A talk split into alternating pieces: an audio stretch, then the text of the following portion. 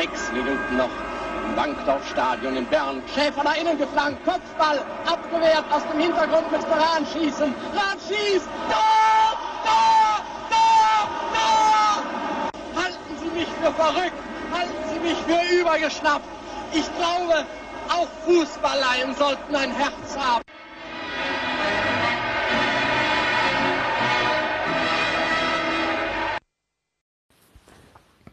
En 1954, la RFA, la RDA et la SAR sont autorisées pour la première fois à participer à une Coupe du Monde de football.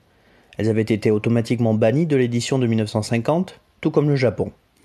Mais seule la RFA se qualifiera aux dépens de la SAR, justement. Les Ouest-Allemands partent tous sauf favoris dans cette compétition et prennent un cinglant 8 à 3 contre la Hongrie dès le premier tour. Ils sortent difficilement de cette phase de poule, mais ils vont faire leur petit bonhomme de chemin en battant la Yougoslavie en quart et en balayant les Autrichiens en demi 6 à 1. Sauf qu'ils doivent retrouver les Hongrois en finale.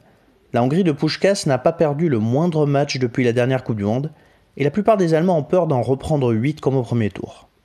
Ce sentiment va être renforcé quand, au bout de seulement 8 minutes, les Hongrois mènent 2 à 0. Mais l'incroyable se produit. Les Ouest-Allemands répliquent avec eux aussi deux buts en 8 minutes, et à la 18e minute, les deux nations sont de nouveau à égalité. Il faudra attendre la 84e minute pour voir l'attaquant du Rot-Weiss Essen, Helmut Rahn, marquer son deuxième but du match et offrir la victoire à la RFA.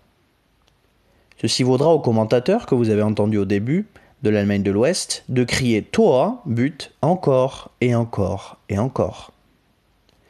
Pourtant, ce qui est important ici, dans l'exploit de Berne, ce n'est pas la jeunesse que le football serait un sport de 90 minutes où les Allemands gagnent à la fin, mais plutôt comment la population ressent ce mondial en Suisse? Nous sommes seulement neuf ans après la Seconde Guerre mondiale. L'Allemagne est divisée en trois États différents. Un sentiment de honte et de désespoir prédomine. Beaucoup de soldats allemands sont encore prisonniers en URSS. Berlin n'est pas encore divisé par un mur, ce qui pousse beaucoup d'Est-Allemands à fuir via l'ancienne capitale. Et le miracle allemand n'est encore que balbutiant, et donc l'économie n'est pas encore repartie réellement. Rien ne permet aux Allemands de se dire fiers de leur pays tellement la fierté de la Heimat a été pourrie par le national-socialisme. C'est ici que la RFA trouve une raison d'être fière. Le football. Fini le Nationalstolz, il est remplacé par la Nationalmannschaft. Fini les chants patriotes, ils sont remplacés par les chants dans les stades.